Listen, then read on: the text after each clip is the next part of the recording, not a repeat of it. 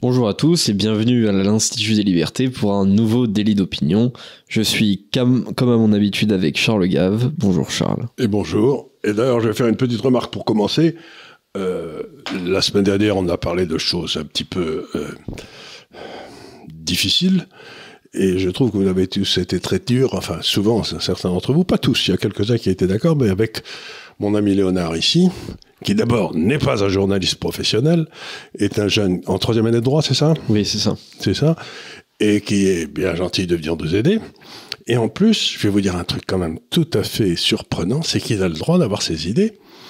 Et que il a deux choses dans ses émissions, c'est que d'abord il peut faire l'âne pour avoir du son, selon la vieille expression, c'est-à-dire qu'il peut dire des choses auxquelles il croit pas simplement pour que je me mette à grimper au rideau, ce qui est parfaitement normal.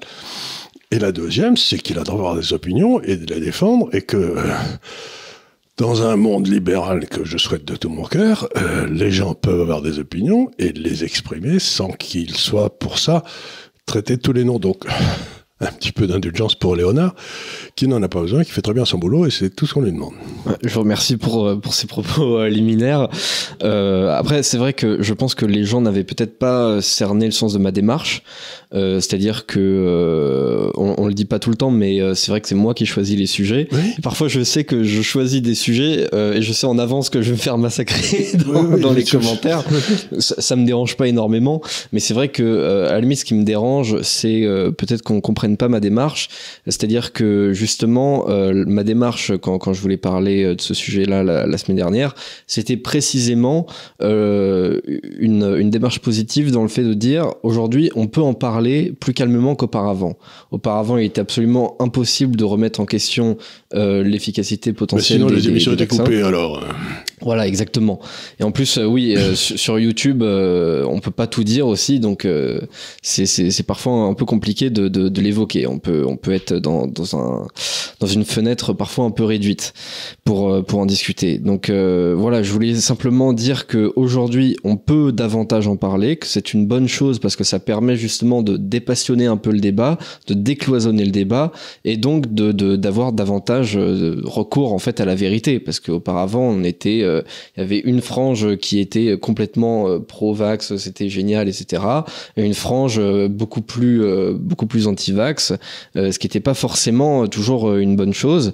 Et je dis voilà, il y a il y a du vrai d'un côté, il y a du vrai de l'autre, et l'essentiel c'est essayer d'arriver justement à la vérité. Et pour accéder à la vérité, il faut pas être trop passionné par le sujet dont on parle.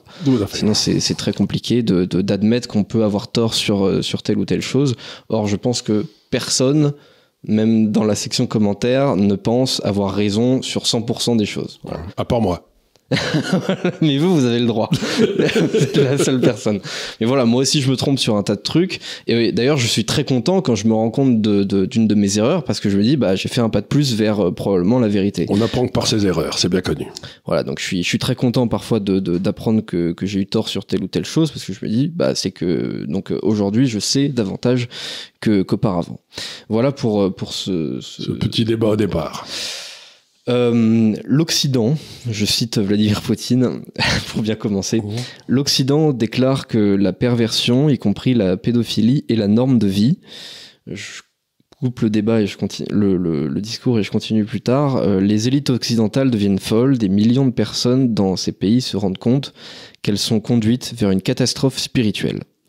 Euh, c'est ce que disait donc Vladimir Poutine dans son discours du, du 21 février, donc il y a deux jours au moment où on enregistre.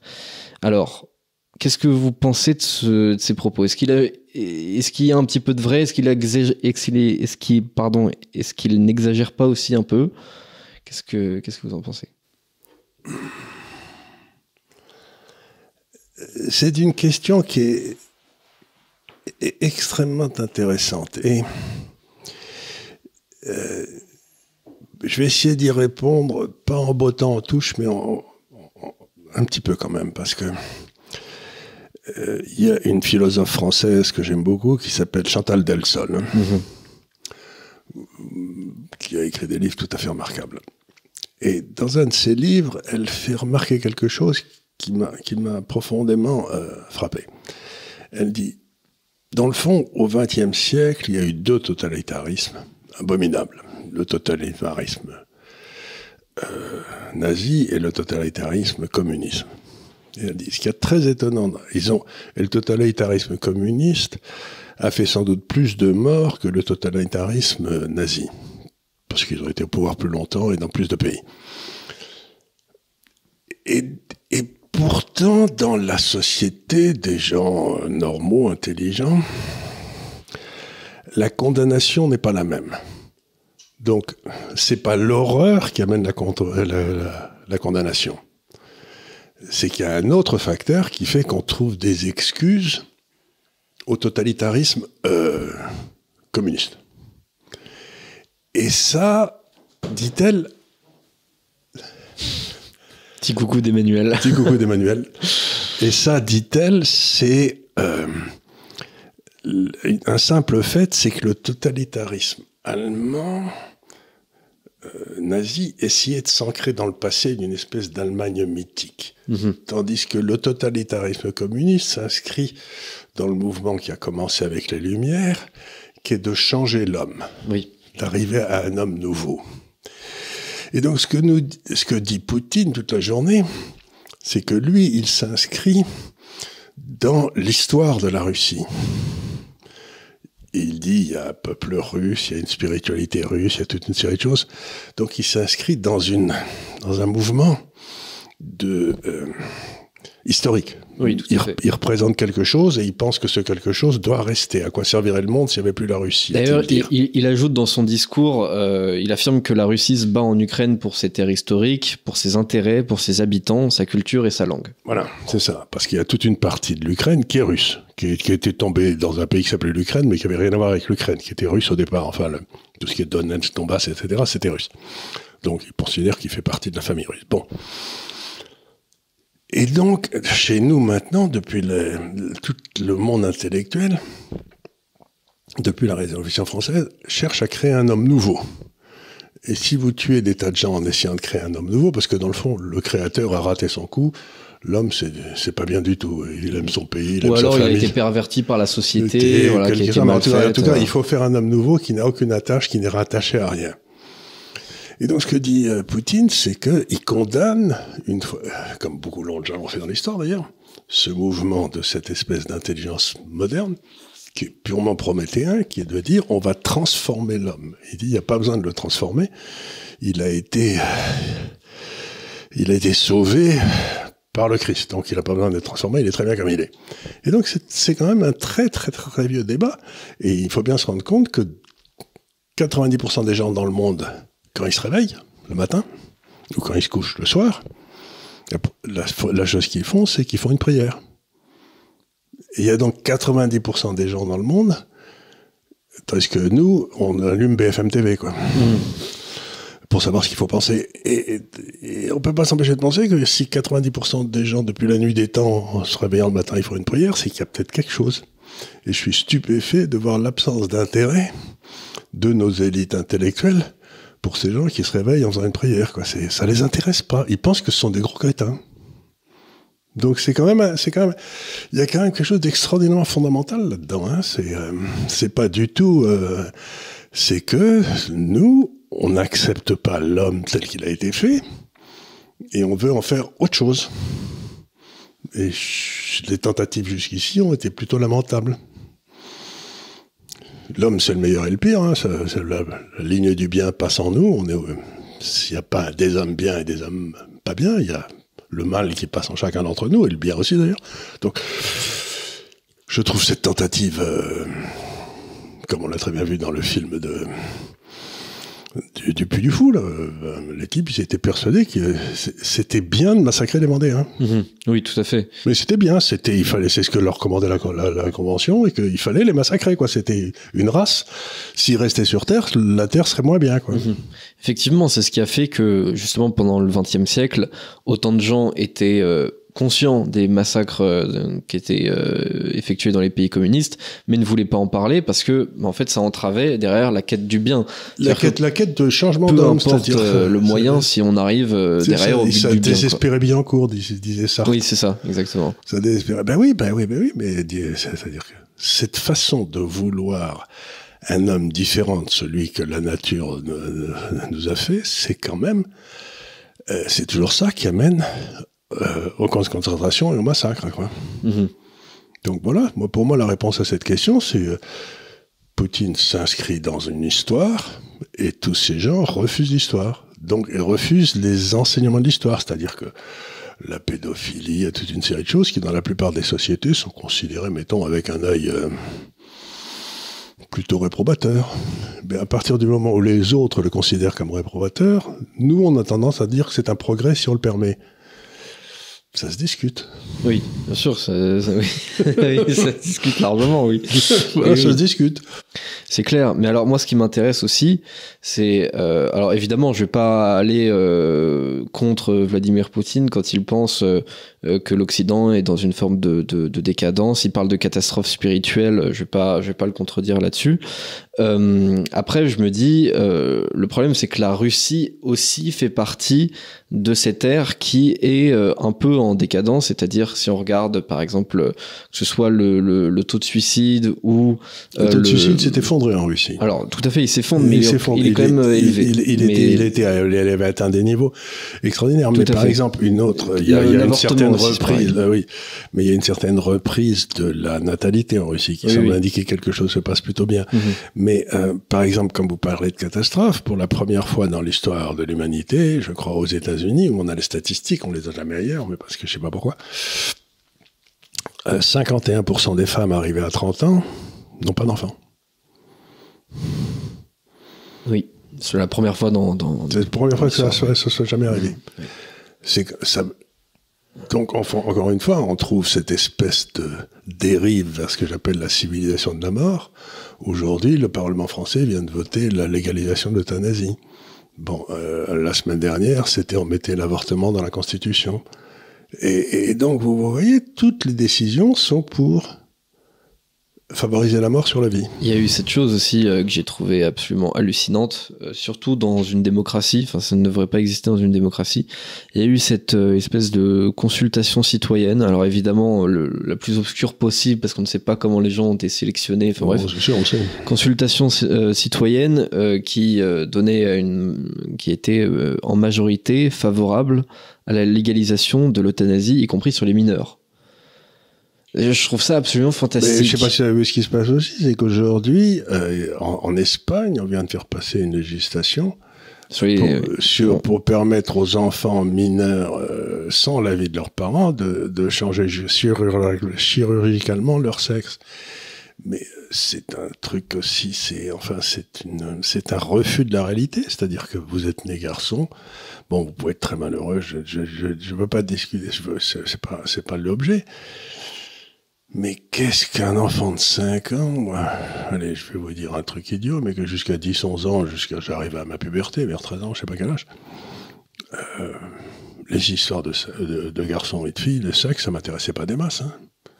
Si on voulait, j'étais bien tranquille dans mon coin, jouais au foot, au tennis, et puis euh, euh, je me mettais des claques avec les autres garçons, puis, puis, puis, puis, puis voilà. C'était- Oui, c'est oui. c'était pas l'autre euh, l'autre sexe le sexe c'était pas ce qui m'intéressait puis que la première fois on m'a raconté comment, ça se passait entre un homme et une femme j'ai cru que c'était une blague Oui, ou à défaut, en tout cas, on, on, je me suis dit mais c'est on peut considérer que c'est un truc de grand, quoi. Mais par exemple, c'est- marrant cette, euh, cette, euh, ce deux poids deux mesures parce que on admet dans la plupart des pays, évidemment, euh, que euh, par exemple un adolescent de 14 ans euh, ne, peut- ne peut pas donner son, son véritable consentement pour avoir des relations sexuelles. Bon, euh, mais évidemment. en même temps à 5 ans il peut demander à fait, changer Voilà, c'est tout à fait justifié. Mais derrière, on va nous dire, oui, mais à 5 ans, s'il veut décider de changer, ce qui, je le rappelle, ne peut pas derrière être, ne, ne peut pas s'annuler quand on prend des, des, des hormones derrière Absolument. pour, pour devenir de, de l'autre sexe. On, on ne peut pas rechanger derrière.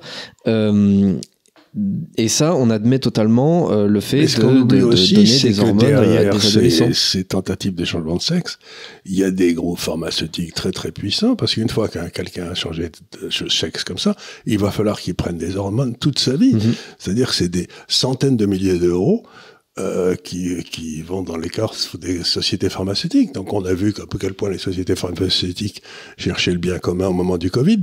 Mais enfin, euh, il y a peut-être des limites à la façon dont il faut manipuler la société pour les profits des sociétés pharmaceutiques. Peut-être toucher aux enfants, c'est peut-être pas quelque chose qui est particulièrement intelligent. Enfin, je sais pas, moi, il y a des choses comme ça qui me paraissent. Donc, cette espèce de mouvement d'une fuite en avant vers tout ce qui était avant, c'était mal, et maintenant, tout ce qui était interdit avant, c'était mal, et maintenant, on va le permettre, donc ça va être, euh, permettre, donc ça va être bien.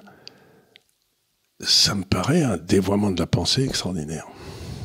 Euh, oui, et je trouve un, il y a une forme d'ego de l'époque, c'est-à-dire, euh, voilà, on a, on a notre civilisation a réprouvé ça pendant 500 ans, 1000 ans, 2000 ans, 4000 ans, voire plus. Mais aujourd'hui, on le permet, donc nous sommes supérieurs euh, infiniment à nos ancêtres. Alors On qu'on permet de faire des saloperies, c'est pas une amélioration. Oui. Donc euh, oui, c'est extrêmement curieux. euh, et d'ailleurs, ce qui est, ce qui je trouve est quelque part positif, c'est que les pays qui ont été le plus en avance là-dessus, notamment sur les transitions de genre de, de- de mineurs, euh, c'est aujourd'hui ceux qui ont le plus de problèmes avec ça et qui font fermer des, des- des cliniques de transition parce que ces cliniques se retrouvent avec des procès de la part de ces gens-là qui deviennent derrière adultes et se disent mais en fait euh, été complètement euh, berné euh, c'était pas du tout ça mon problème C'est une mutilation. Et c'est une mutilation mutilation. Et en principe, la seule personne, dans la loi française en tout cas, personne ne peut euh, se mutiler et en- personne ne peut gagner de l'argent sur une mutilation. Et euh, ce qu'il y a d'encore plus affreux, c'est que comme ces mutilations, sont, euh, comme vous l'avez dit fort bien, euh, irrattrapables, euh, le seul qui, à la limite, peut l'accepter, cette mutilation, c'est un adulte conscient de ce qu'il fait et qui sera responsable. Mais un enfant de 5 ans ou 7 ans, qu'est-ce qu'il peut savoir ce que ça veut dire dans la vie d'être un homme ou d'être une femme? Il n'en sait rien. Ou 10 ans, 12 ans, il n'en sait rien. Donc c'est tout simplement une abomination. Et euh, d'ailleurs, on, observe ça très bien. Par exemple, il y a, des, effets de mode qui sont tellement euh, précis et vérifiables qui peuvent se vérifier euh, au lycée près, au collège près. C'est-à-dire, d'un coup, alors vous avez plusieurs collèges dans la région et il y en a un où d'un coup vous allez avoir euh, dans, dans le même Dix mois voilà, mois. 10, 10, 10, 10 ados qui vont vous demander un, un changement de sexe. Mais évidemment que c'est c'est quelque chose d'extrêmement spontané et qui pour eux est une mode. Ça fait ça veut dire faire partie d'un groupe, etc. Évidemment, c'est pas réfléchi. Et derrière, on les charcute. Et on l'a Ils se rendent compte vu, plus tard que c'était pas ça leur problème. Et, Et on a très bien vu euh, dans, pour les suicides d'adolescents, c'est qu'en effet, c'est horrible, mais il y a des modes de suicide d'adolescents dans certains collèges à un moment, pouf. euh, Il y a eu des cas célèbres euh, au 17e euh, ou au 18e dans les couvents où il y avait justement des, des, des périodes de, tout le monde tout le monde rentrait en transe en même temps. Enfin, bon, ben voilà, il y a des trucs qui sont un peu curieux, mais pas. Voilà. Mais donc, en d'autres termes, on arrive à la fin de cette folie. En tout cas, dans les pays qui ont le plus de le plus d'expérience sur ce genre de folie, c'est là où justement on a aujourd'hui une prise de conscience, que ce soit la Suède, le Danemark, des pays comme ça, surtout scandinaves, qui ont été très en avance dès les années 70-80 sur les transitions euh, du coup biologiques, euh, du coup euh, hop euh, coupe coupe euh, on charcute. Euh, c'est là où il y a de, le plus de, de cliniques euh, qui ferment Oui, justement. c'est- Et donc, au, moins, au, moins, au moins, ça veut dire que là-bas, ils, ils redeviennent raisonnables. ouais, donc peut-être qu'en ça Espagne ouvre, ce sera ça ouvre, 30 ans, ça ouvre comme, dans- comme des fous en Californie au Canada. Ouais. Mais euh, j'imagine qu'on aura aussi des répercussions là-dessus. Et il y a des mouvements, euh, notamment aux États-Unis, qui, qui, qui se lèvent un peu pour dire voilà, bah moi aussi j'ai été, on m'a fait croire adolescent que c'était ça mon problème. Surtout qu'il y a aussi un un lobby pas seulement pharmaceutique mais aussi des, des psychologues Ah, Euh, le, le psychologue n'a Ça, ça pas fait des clients pour 50 ans, une voilà, fois. évidemment. Euh, il, il voit, il voit euh, une jeune adolescente ou un jeune ado qui se dit euh, oh, je me Je suis sens pas plus bien dans ma femme, peau. etc. Ben voilà. alors là, il À se dit 16 ans, hop, j'étais pas bien dans clac, ma peau, hein. Jackpot. il se dit alors lui, on en a pour 100 sessions, c'est bon, il va me faire mon année quoi. Euh, donc évidemment, c'est un business et euh, en plus de ça, si lui il vous dit euh, oui, voilà, je me sens pas forcément dans le bon sexe, enfin je me sens pas bien dans mon corps et que vous allez contre son opinion, bah vous allez vous faire traiter de transphobe qui aujourd'hui, on le voit avec euh, J.K. Rowling, euh, est un des pires crimes apparemment euh, envisageables dans toute l'humanité quoi. Ah oui. Bah oui, mais. Donc voilà pour ça. Je- J'en profite d'ailleurs, euh, je voulais aborder ce sujet un petit peu plus tard, mais justement on a parlé un peu de l'Espagne. L'Espagne aussi cette semaine euh, admet euh, l'autodétermination de genre. Alors l'autodétermination de genre, ça veut dire que concrètement, vous avez le droit d'aller voir euh, l'officier d'état civil pour lui dire, alors moi, moi par exemple, je, pourrais aller le voir sans avoir pris d'horm- d'hormones, sans m'être fait charcuter, et je pourrais lui dire, voilà, avec mes 80 kilos, ou même 85 kilos et, et ma barbe, oui, mais en fait, je suis une femme, et euh, faut que tu me changes ça à l'état civil. Et euh, bah, du coup, l'officier d'état civil espagnol est obligé aujourd'hui d'accepter ça. C'est-à-dire que, par exemple, en France, on doit encore prouver euh, d'une manière ou d'une autre que euh, on, on se comporte euh, comme euh, le sexe opposé. Euh, on avait des études, je sais pas si, si c'est encore le cas aujourd'hui, mais on demandait aussi à l'entourage euh, si c'était bien le cas. Euh, on demandait aussi. C'est difficile de faire changer l'état civil en France. En général, il y a toute une série de garde-fous parce que Oui, oui, il il y, a des gens qui veulent, il y a des gens qui veulent s'appeler Napoléon et tout ça, donc il faut faire gaffe. Quoi. Oui, ce qui est d'ailleurs interdit en France. Oui. Euh, non, et puis déjà, déjà faire changer, enfin faire renouveler ses papiers d'identité, c'est Ouais, déjà un déjà- parcours du combattant. Déjà- Alors ouais, changer d'état civil, euh, ça, ça doit être encore plus Ouais, dur. Mais voilà, euh, en, en Espagne maintenant, euh, c'est sur simple déclaration. Voilà, vous déclarez je suis une si femme, on change je suis un homme. On a le droit de changer plusieurs fois? Bah j'imagine oui, parce que C'est c'est une déclaration, euh, je sais pas. Non, mais tout ça, ça veut dire qu'on arrive dans, le monde, dans un monde dont on a souvent parlé ici, et Dieu sait qu'on en a parlé, c'est que dans le fond, il y a toute une série de gens qui pensent que leurs désirs sont des réalités. Ils font plus la différence entre la- les faits et leurs désirs. Et, et donc, ben, si vous voulez, ça, c'est... euh, bah oui, ben, moi, moi, par exemple, euh, je, trouve que on devrait m'appeler Sire, et puis me, me parler à la troisième personne oui oui. parce que euh, bah, finalement, euh, je suis vraiment une personne tout à fait éminente et je supporte pas que les autres euh, me considèrent leur égal. Quoi. Je veux dire, je suis quand même très supérieur. Donc, il, me semblerait, pour éviter de me vexer, il me semblerait une bonne chose que vous m'adressiez la parole à la troisième période. Est-ce que votre Majesté accepterait euh, euh, d'aller fumer une clope avec moi dehors? Vous voyez ce que je veux dire? C'est euh, donc il y a quand même toute une série de choses qui me paraissent extrêmement importantes. Donc, je sais pas, mais si les désirs sont des réalités, le monde va devenir compliqué. Hein. Oui, bah c'est c'est une, une espèce Je veux, de- vivre au de- Ritz de- toute- tout- je veux vivre au Ritz toute ma vie, mais euh, euh, je pense que je ferai un honneur au Ritz en allant vivre chez eux, et donc je vois pas pourquoi je devrais payer. Quoi. C'est, oui, Oui, bah oui, je, je m'identifie comme riche. je, je m'identifie, voilà, je m'identifie comme riche, et d'ailleurs j'en ai tout l'aspect, l'abondance, le côté prospère. Donc ben, tout ça, c'est, je, je trouve que dans le fond, on ne me considère pas. On ne me considère pas avec assez de respect, quoi. Je trouve Oui, que oui, tout oui, Ouais. Mais d'ailleurs, euh, je, je me pose la question euh, de euh, pourquoi ça ne s'est pas encore plus généralisé, mais je me dis euh, quelles sont les raisons philosophiques euh, qui font que on peut se revendiquer de l'autre sexe que celui dont on est né, enfin ce- celui qui est inscrit sur nos chromosomes et ce qui est immuable, même la science euh, Ah bah oui, on n'a pas euh, pas changer. embêtant, euh, ouais. voilà. Euh, mais qu'est-ce qui nous permet de, de changer de sexe qui derrière ne nous permet pas de changer d'âge ou même de changer d'ethnie?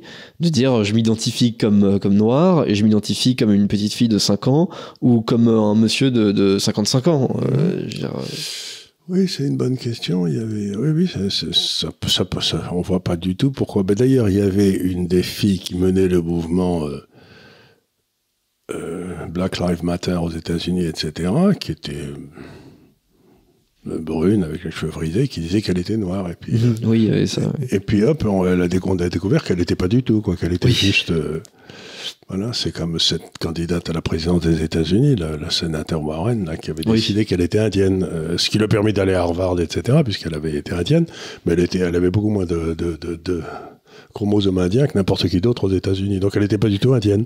Mais par contre, elle se sentait fondamentalement indienne parce que ça lui permettait d'aller à Harvard et de faire une carrière ensuite. Quoi. Faire un- ouais, le quota ethnique mais euh, d'ailleurs euh, Trump l'appelait Pocahontas c'était très drôle il, avait, le son, le nom pour trouver les, le nom pour trouver les noms, celui-là. ouais. Non, mais donc, c'est quand même extraordinaire, cette... Parce que si on y réfléchit une seconde, donc, si on me force à appeler quelqu'un madame, alors que c'est à l'évidence un monsieur, allez-vous, par exemple, et que la dame, on me force à m'appeler madame. Euh, parce que sans ça, vous allez être vexé. Mais on peut plus avoir de, de conversation. On peut plus avoir, parce que le dialogue, le, le débat, c'est un endroit où vous risquez de vexer des gens. Si vous parlez à une personne, vous pouvez essayer de pas la vexer. Si on a deux, ça devient difficile. Si on a 30, ça devient impossible. Donc, ça veut dire qu'on ne peut plus dire que des choses complètement banales, du style il fait beau, euh, ce chien est rigolo, vous voyez ce que je veux dire, mais on peut plus parler d'une idée. Les idées, par définition, ça heurte. Mhm. Ça fait mal. Ah bah tiens, celle-là, je... on peut plus faire de l'humour. Je sais pas si vous remarquez à quel point les gens, ces gens-là n'ont pas d'humour. On peut, plus, faire d'humour, mais on peut limite plus faire de phrases. ça, me rappelle euh, ce, ce, célèbre extrait sur, sur une émission euh, d'arrêt sur image, ça devait être en 2016 ou 2017, où euh, vous savez, vous avez un, type qui dit mais qu'est-ce qui vous fait dire que je suis un homme? Évidemment, le gars était barbu et tout. Donc évidemment, euh, si on peut plus parler d'un homme quand on, quand on voit un homme, si on peut plus parler d'un chien quand on voit un, chien, parce qu'aujourd'hui, euh, la question justement des, des, de la fluidité des identités, comme nous, nous bah, disent les, les, dommage, je prendrais pour un chat. Euh, voilà, mais ça, ne s'arrête pas juste, oui, à la question homme-femme, ça, ça, va, ça, ça va au-delà même de la question euh, euh, humaine. Il y en a qui, qui s'identifient comme, comme des aliens, ce qu'on appelle les, les xénogenres. Enfin, ça n'a aucun sens, quoi. Il y en, a qui, s'identifient comme des tractopelles. Les, les, la race serpent, je sais pas quoi, il y, a, il y a des gens qui vivent parmi nous qui sont des serpents. non, mais je veux dire, à ce moment-là, ça veut dire que euh, si j'ose dire, comme on dit en anglais, les, les, les fous ont pris le contrôle de l'asile. Aujourd'hui, on est dans un monde où les fous ont pris le contrôle de l'asile et nous expliquent que c'est nous qui sommes fous. Oui, tout à fait. C'est bizarre, quoi.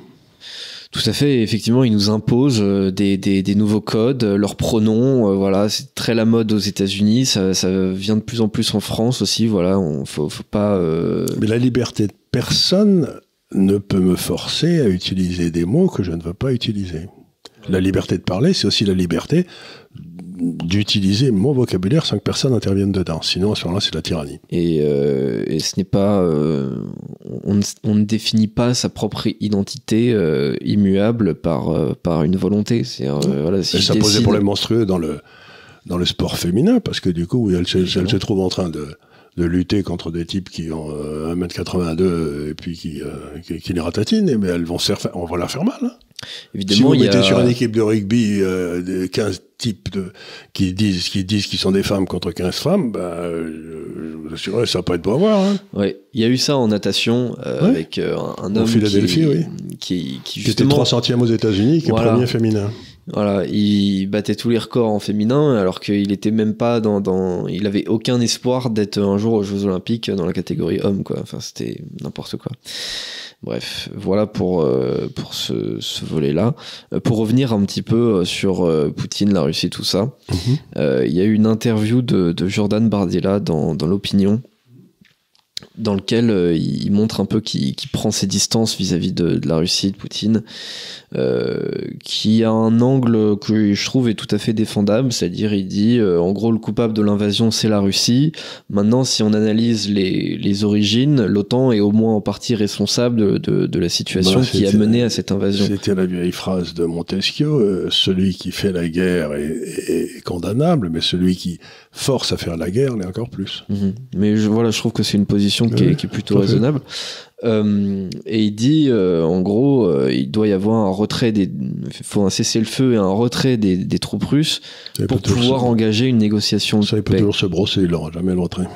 Oui, pour une raison très simple, c'est que la Donetsk et le, le, le Donbass ont voté dans des référendums dont on peut discuter de la légitimité pour faire partie de la Russie. Donc maintenant, ils font partie du territoire russe. Donc, ben, oui, ce serait admettre en fait un, retrait en dehors des, de ces frontières-là. Ce serait admettre finalement que ce n'est pas vraiment euh, un territoire russe. Quoi. comme ils ont voté pour être russe, euh, c'est pas possible. Ça, ça, il peut toujours se brosser. Même chose pour la Crimée d'ailleurs. Oui, oui, Crimée, ça me paraît encore plus inenvisageable. Bien sûr. Euh, mais en dehors du fait qu'il ait raison ou tort, à la limite, c'est peut-être pas le sujet. Non, mais là, si vous voulez, la façon dont Poutine présente son truc, c'est une vraie lutte civilisationnelle. Et encore une fois, je reviens au fait de cette prière du matin. Ben, euh, je pense qu'il y a 90% de la population sur, sur Terre euh, qui pense qu'on est fou. Et, nous, on pense, comme toujours, comme on est les blancs supérieurs, colonialistes, que c'est nous qui allons leur, leur apprendre à devenir comme eux. Euh, nous qui allons comme nous. Mhm. Et, et cette idée que dans le fond, il faut aller civiliser toutes ces populations là-bas, c'était l'idée de Jules Ferry et des colonialistes, qui étaient tous de gauche d'ailleurs, et que c'était le devoir des, de la France d'aller euh, apprendre à tous ces gens-là comment vivre. Mhm. Ouais, tout à Et fait. ben ça continue. Il n'y a pas de différence entre Jules Ferry et ces gars-là. Oui, en effet, moi aussi, je trouve un continuum. Alors, ça ne s'exprime pas de la même manière parce que cette fois-ci, c'est plutôt faire venir euh, les Africains à nous pour leur non, mais surtout, dire on leur dit, euh, des- on leur dit, ben, écoutez, tous les trucs qu'on a autorisés maintenant, vous devez les autoriser aussi. Ben, pff. je vois, par exemple, la religion musulmane, qui est une religion qui est à la fois un code, une loi, enfin bref, c'est tout. C'est, c'est tout à la fois un mode de vie. Ben, l'avortement est puni de la peine de mort, quoi. Oui. Ben, ben, ben, donc, euh, si vous voulez, donc, euh, si vous êtes musulman, vous dites, mais c'est pas possible. Mhm. Mais c'est pour moi, c'est pour ça que pour moi, euh, la, la gauche occidentale est en fait incapable, même c'est valable pour le centre aussi, enfin le macronisme, tout ça, est incapable de répondre à cette critique sur le fond qui est formulée par Vladimir Poutine. Parce que justement, elle y correspond parfaitement. Toute cette idéologie, euh, voilà, libération qui justement euh, parlait euh, euh, de pédophilie dans les années 70 euh, comme quelque Mmh. chose de Désirable. de voilà, de Normal. un, un progrès. Euh, tous ces gens-là justement incarnent ce- ce dont parle Vladimir Poutine. Et euh, c'est ça qui est assez fantastique, c'est que ce sont aussi les gens qui aiment énormément le, le, le tiers-mondisme et, les, les, les pays du tiers-monde, alors que justement cette critique que fait Vladimir Poutine envers l'Occident est aussi adressée en grande partie à ces pays du tiers-monde qui trouvent justement que l'Occident est moralement décadent et qui, euh, justement, pour ce genre de motif, apprécient énormément Vladimir Poutine. On voit ça beaucoup dans les pays africains. Euh, le fait que la gauche, qui, euh, qui aime pourtant énormément l'Afrique et les Africains, veuille comme ça imposer son magistère moral progressiste, en fait, ça les gonfle. Ben, évidemment. Et ils trouvent ça complètement euh, détestable. Et, euh, et donc, euh, ça, ça- comment dire, leur idéologie ne correspond pas du tout à euh, ce qu'ils ont envie de faire Non derrière. Et justement, c'est pour ça que je trouve que, par exemple, un pays qui serait tout à fait amené euh, à répondre positivement à ce genre de critiques, c'est la Pologne, Mmh. qui pourtant est complètement dans l'OTAN, euh, qui euh, Mhm. parfois est même un peu trop, euh, et qui pourtant est un pays très catholique, qui, euh, alors là-bas, euh, l'avortement, c'est complètement interdit. Donc là, pour le coup, on n'est pas du tout dans une catastrophe spirituelle, même si j'imagine que le nombre de pratiquants doit être un petit peu en, en chute. Euh, mais enfin, là, ça ne correspond pas du tout à ce, à ce genre de critique. En revanche, c'est vrai que les pays, ben, on vient de parler de l'Espagne, et l'Espagne, alors là, ça y va à fond. Euh, la Suède, euh, le, Danemark, ça y a été pendant un bon moment. Ils sont en train globalement d'y revenir, euh, d'en revenir. La France aussi, on est, on est là-dedans. On parlait justement de l'eut- de l'euthanasie des mineurs, etc.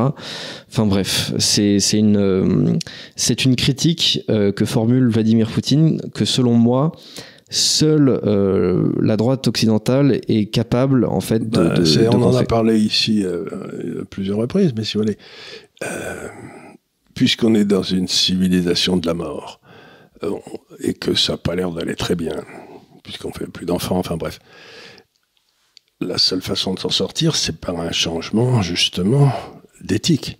C'est-à-dire que cette éthique euh, républicaine et laïque qu'on nous a imposée, il faut la reconnaître pour ce qu'elle est, c'est-à-dire elle est destructrice. Donc, il faut dire les choses et les nommer. Celui qui ne nomme pas les choses ajoute aux valeurs du monde. Aux malheurs du monde, disait Camus, mais, et donc dire ce que là, vous nous amenez à fond la caisse dans une impasse. Mhm. Et donc accepter euh, de redevenir spirituel.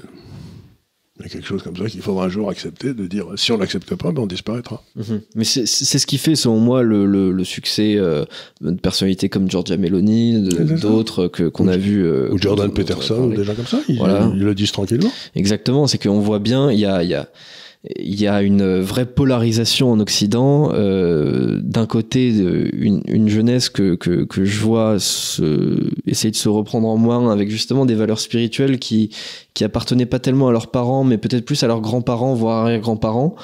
Euh, pareil, euh, on, on, voit deux phénomènes qui se conjuguent et qui sont pas du tout cohérents. En même temps, on a l'augmentation massive de l'obésité, que ce soit alors aux États-Unis, en France, euh, en Occident de manière générale, et en même temps aussi euh, l'augmentation euh, de la fréquentation des salles de sport.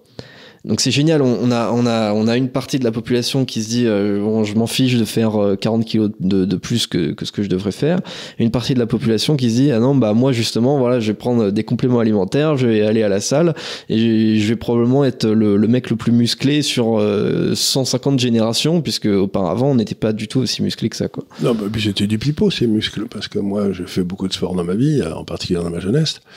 Euh, bon, moi, je joue au rugby, je joue au tennis, etc. Et les mecs qui jouent au rugby, au tennis, ils étaient pas bâtis comme des Apollons de, de, ah Ils étaient. Euh, euh, moi, j'ai été battu euh, par un type qui était numéro 3 sur terre battue au monde à l'époque, qui était un type qui s'appelait Alvarez, qui était colombien, qui avait des pieds en canard, des, des épaules comme ça. Et bon, sur la balle de match contre contre lui, il m'a il m'a lobé, j'ai smatché, et il a repris le smash de voler.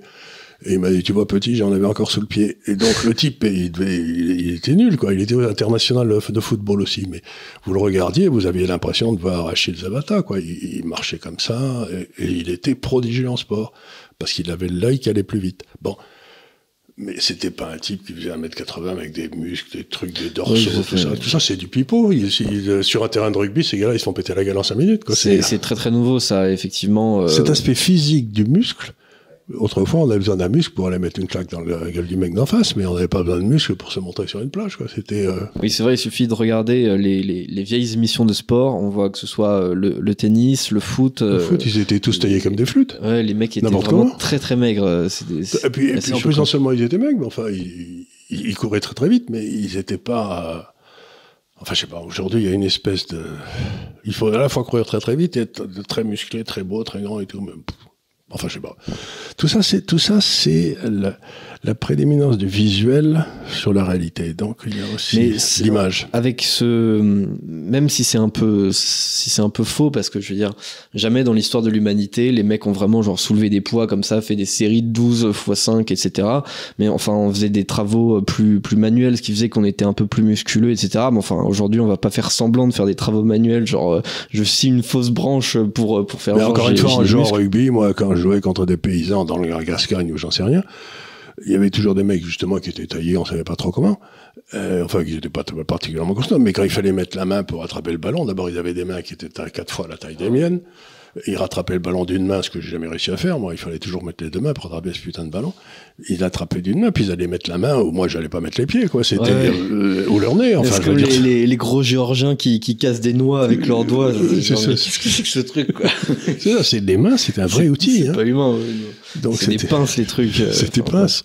Donc c'est, il y a quelque chose qui s'est passé dans l'aspect des gens mais après, avec, euh, avec justement ce, la musculation, on essaye de rattraper ce qu'on a perdu. Le côté parce que, oui. voilà, auparavant, il y avait beaucoup plus de métiers manuels et aujourd'hui, bon, bah, si vous travaillez dans le tertiaire, bah, en fait, si à côté de ça, vous faites pas de musculation, bah, vous avez peut-être pas des vrais muscles, mais entre guillemets, vous avez pas non plus les, euh, vous avez pas, euh, vous avez pas non plus les faux si, si vous faites pas de musculation, quoi. Très curieux. C'est, moi, moi, je, je, je, vis à titre personnel parce que j'en fais un peu, mais c'est vrai qu'il y a, on, on essaye de rattraper en fait ce qu'on ce qu'on avait perdu. Et il y a une sorte justement c'est presque spirituel, c'est-à-dire on essaye de, de, de, voilà de reprendre un peu le contrôle de, de, de notre corps, ce que euh, peut-être euh, le progrès technique nous a fait euh, nous a fait perdre. Mmh. Parce que c'est vrai que être assis sur enfin dans un bureau 8 heures par jour, c'est pas non plus normal.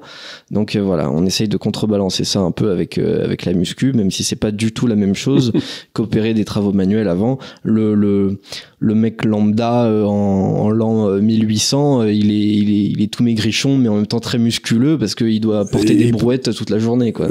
C'est ça qui vous, fait. Vous savez qui a inventé la brouette? Non, je sais pas du tout. Ah bah tiens, c'est rigolo ça, puisqu'on en parlait. C'est Pascal.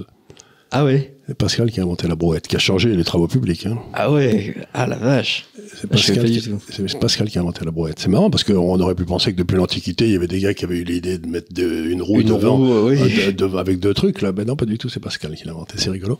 D'accord. Voilà, je ouais, donc ça à on- tout hasard parce que ça vient de me traverser la tête. Mais enfin, voilà, c'est tout. D'accord, donc on avait la notion de, de, de chariot, on savait ce que c'était une espèce de gros bac, on connaissait la roue aussi, on n'avait pas eu l'idée d'associer les deux.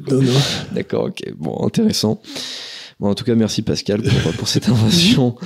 Euh, et euh, le dernier sujet, donc, euh, que. Non, pardon, je voulais, je voulais revenir euh, une, une petite seconde sur, sur Bardella éventuellement.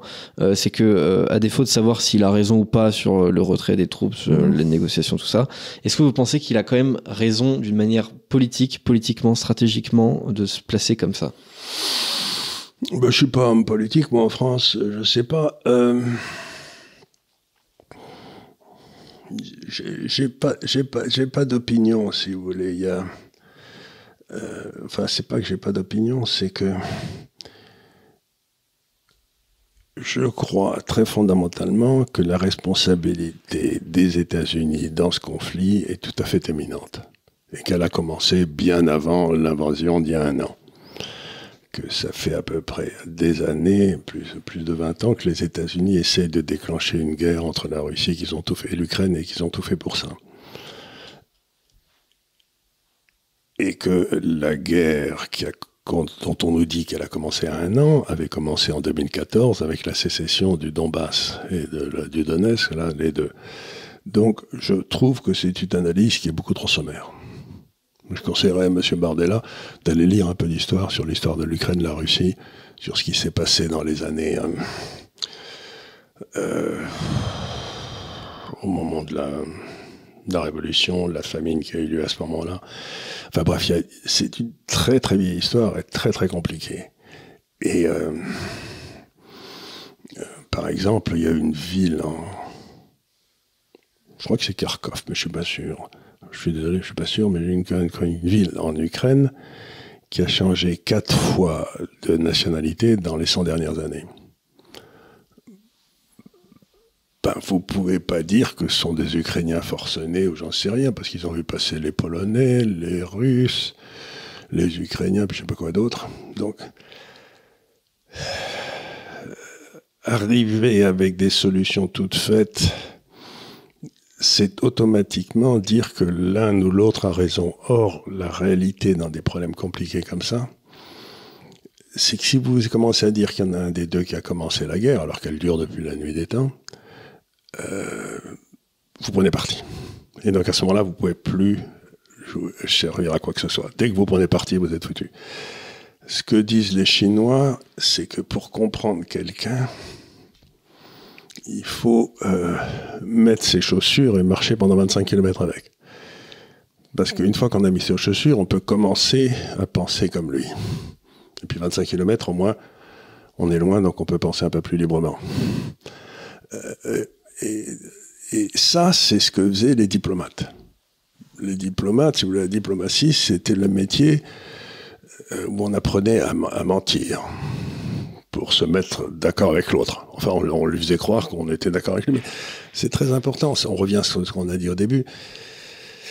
Cette capacité à comprendre ce que l'autre désire, quels sont ses... Or, ça fait, depuis que l'Union soviétique est tombée, la Russie a demandé sans arrêt à ce que l'OTAN, les États-Unis avaient été d'accord au départ, ne se développe pas vers, le, vers la Russie.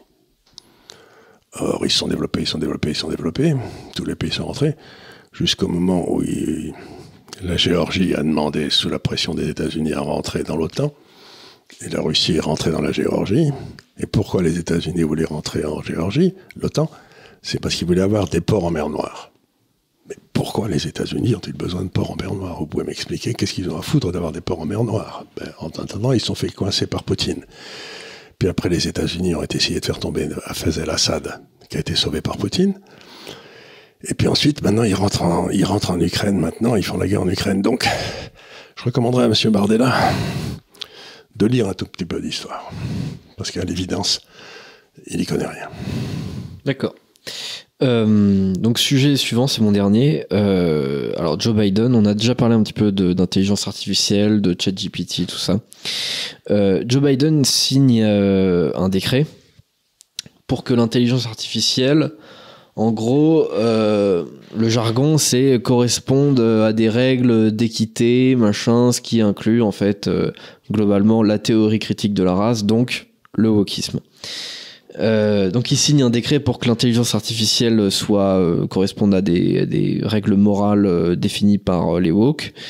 ce que je voudrais vous demander, c'est les, États-Unis sont-ils en train de basculer dans l'obscurantisme? Oui, tout à fait. Ça fait un petit moment que les démocrates sont en train de basculer dans l'obscurantisme. dès le moment où vous, vous savez, on revient encore à René Girard. Quand quelque chose vous plaît pas, vous avez besoin de dire que c'est pas vous qui êtes responsable, c'est le salopard qui est là-bas. Vous avez besoin de chercher un bouc émissaire. Puis, ayant cherché le bouc émissaire, vous le trouvez, parce que vous le trouvez toujours. Hein. Autrefois, souvent, ça a été les juifs, ou bien ça a été. Euh, je sais pas qui n'importe qui d'autre. Hein. Il mais les juifs ont toujours été un excellent bouc émissaire dans l'histoire. Les pauvres vieux, ils n'ont pas rigolé, hein, c'est pas. Donc, euh, donc, et à ce moment-là, vous le rendez responsable de vos malheurs et vous le tuez.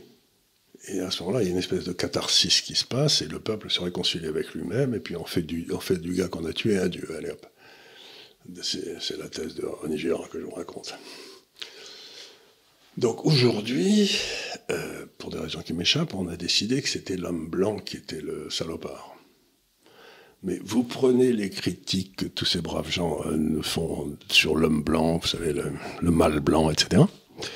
Et vous remplacez le nom mâle blanc par juif, et on n'est pas très loin de ce que racontait Hitler. Hein. Il y a des chercheurs qui ont fait ça. Euh, en fait, il y, a, il, y a, il y, a, des chercheurs qui s'ennuyaient un peu, j'imagine.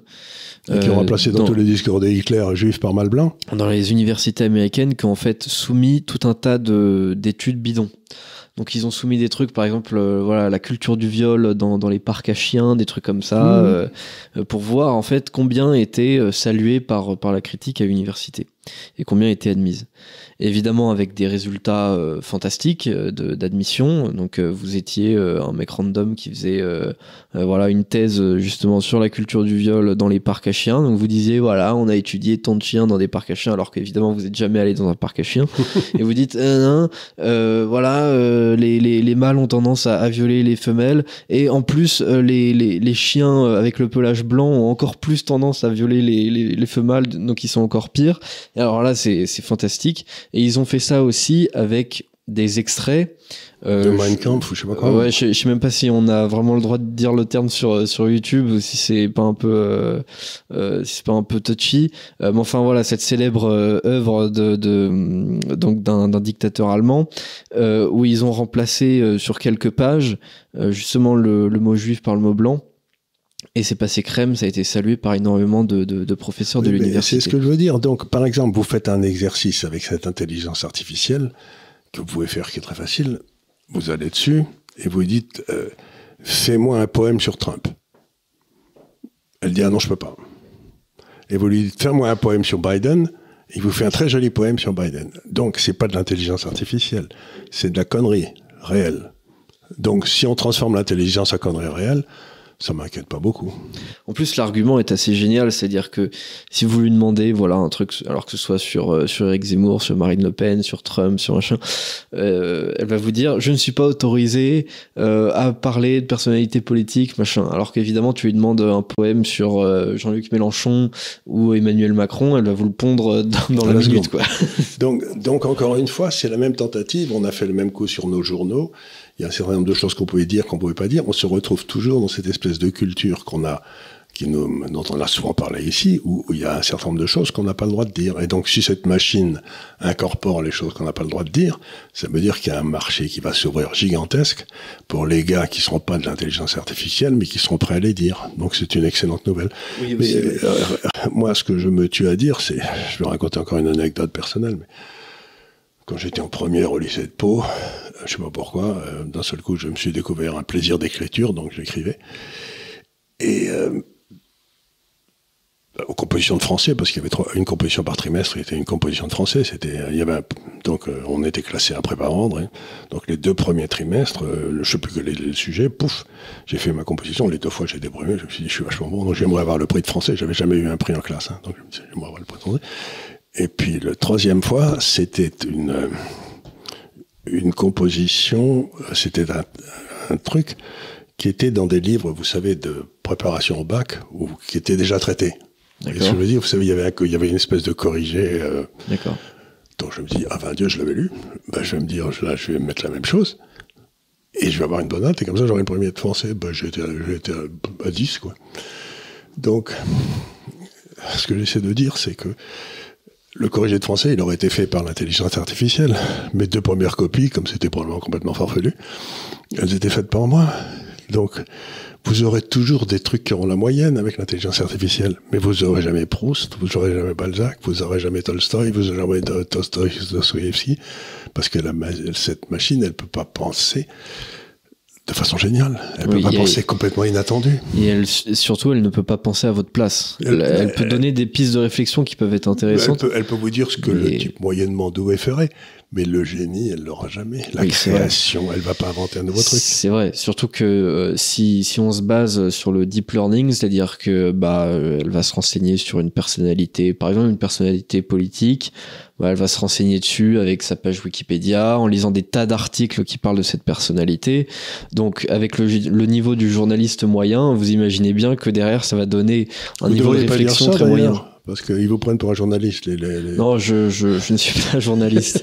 je suis pas journaliste. Je sais pas d'ailleurs trop comment comment me définir, mais euh, je j'aime pas tellement le terme de, de, de journaliste. euh, non pas que le journalisme en soi soit soit une mauvaise chose. Je pense qu'il y a eu des immenses journalistes, mais aujourd'hui le le terme est tellement associé justement à, à de la bouillie euh, intellectuelle et factuelle et un manque de, de rigueur, un manque d'investigation, d'éthique. d'éthique, euh, que euh, je, je sais pas, le, le, terme me révulse un peu. Alors que historiquement, j'aime beaucoup des journalistes. euh, si, on prend euh, si on prend Charles Péguy par exemple, qui était journaliste, euh, bon bah euh, là j'apprécie quoi.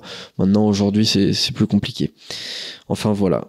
Donc euh, bah, j'en ai terminé avec tous mes sujets de la semaine. Bah, écoutez, bien content. Et puis encore une fois, n'hésitez pas à dire du mal de ce jeune homme parce que ça le fait s'améliorer. hein. Donc, euh, Ouais, de toute façon, je, je, quoi qu'il arrive, je le prends jamais mal. Parfois même, je me méfie un peu trop. Si, si jamais vous me faites trop de compliments, je vais me méfier. voilà. Euh, donc après, après, moi, ce que Flattez-moi mon bon Blaise, comme disait je ne sais plus qui sur Oui, ça, c'est dans, ah, la folie Louis- des grandeurs, ça. C'est dans Ruy Blas ou je sais plus. C'est. Oui, c'est ça. C'est, Ruy Blas, oui, dont est tirée la folie des grandeurs. Euh, donc, euh, donc, bah, je vous dis merci beaucoup, Merci pour votre attention. Euh, n'hésitez pas à formuler des critiques à mon égard. Ce que, ce que j'apprécie, il faudrait qu'il critique. continue à s'inscrire parce qu'on est, on, on plafonne à 235 000 là, et Ouais. ça- et, ça, m'agace. ça, Tout hein. à fait. Il faudrait qu'on peu, dépasse, euh, ouais, faut qu'on dépasse Allez. les 250 000 et puis les, même les 300 000. Euh, Et puis ensuite, vous, hein. les, ensuite, on ira au milliard, euh, voilà, Assez rapidement. directement, même à 10 milliards, pourquoi pas. et bah, je vous remercie beaucoup, donc, et je vous dis à très bientôt pour un nouveau délit d'opinion. Merci beaucoup.